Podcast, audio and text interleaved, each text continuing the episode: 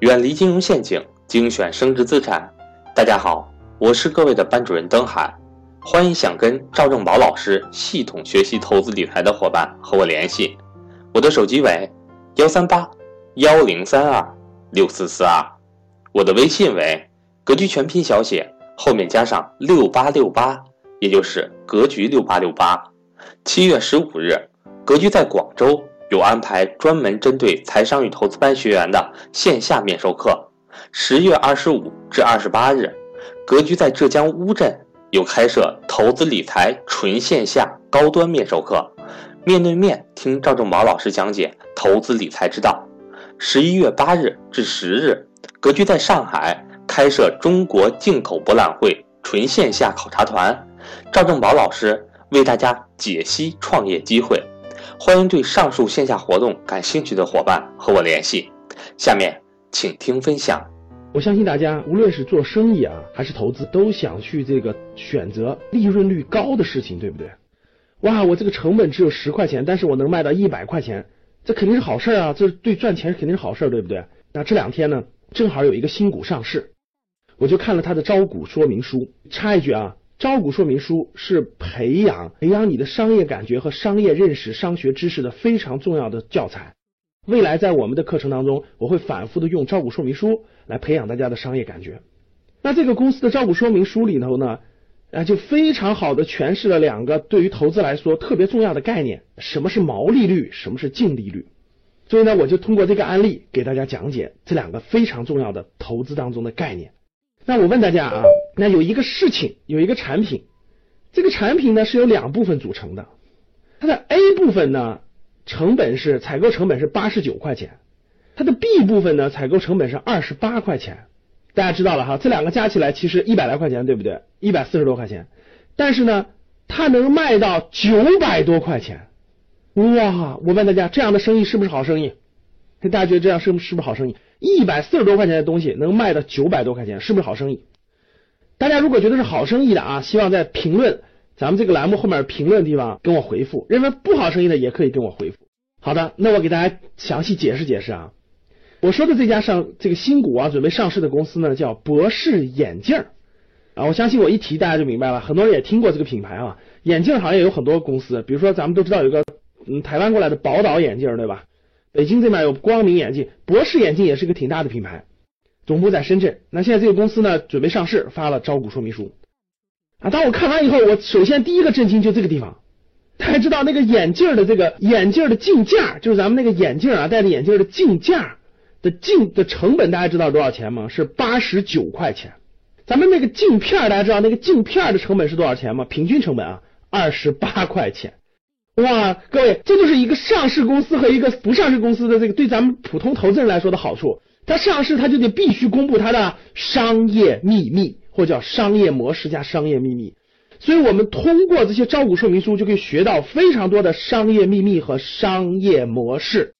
所以以后呢，这也是我给大家挖掘商业知识的一个重点领域啊。大家看这儿，那它分别卖多少钱呢？各位，这个竞价。就是八十九块钱的成本呢，卖平均卖四百三十四块钱。那个二十八块钱的镜片卖多少钱呢？卖二百四十一，大家懂了？平均啊，所以加起来哇，一百四十五的东西卖九百多，是不是好好的生意？是不是？哇，好大的利润，对吧？我相信大家也都听说过，感觉眼镜的利润很高，但是咱真不知道这么高，是吧？首先第一觉得哇，这生意好好呀，我也很想做，是不是？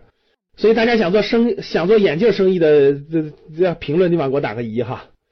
但是当你往下看呢，你就会觉得这生意到底能不能做呢？呃，教给大家的第一个概念叫毛利率。什么叫毛利率？毛利率就是我这个产品的成本是一百四十五，我卖九百一十六，懂了吗？我九百一十六减去一百四十五，剩余那个钱，剩余那个钱相对于我的售价来说是多少呢？哇，毛利率相当高，各位。这个博士眼镜公布的毛利润基本上是在百分之八十五左右，各位，就是。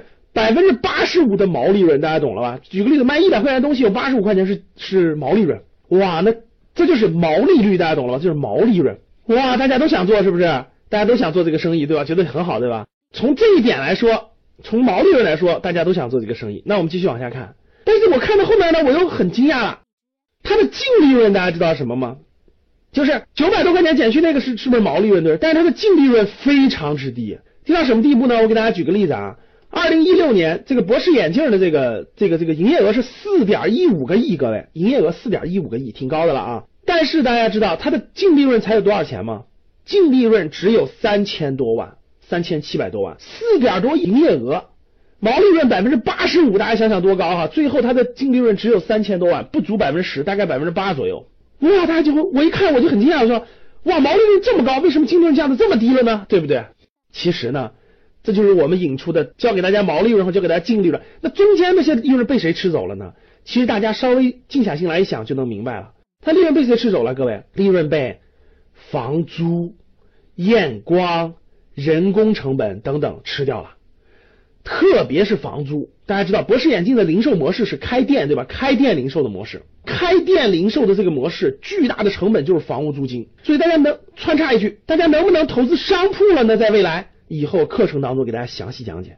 那大家看这个博士眼镜的门店，门店这个租金啊相当高。我看了一下它这个招股说明书的数据，各位啊，光这个门店的租金一年的租金就一点一几个亿，就相当于一点二个亿。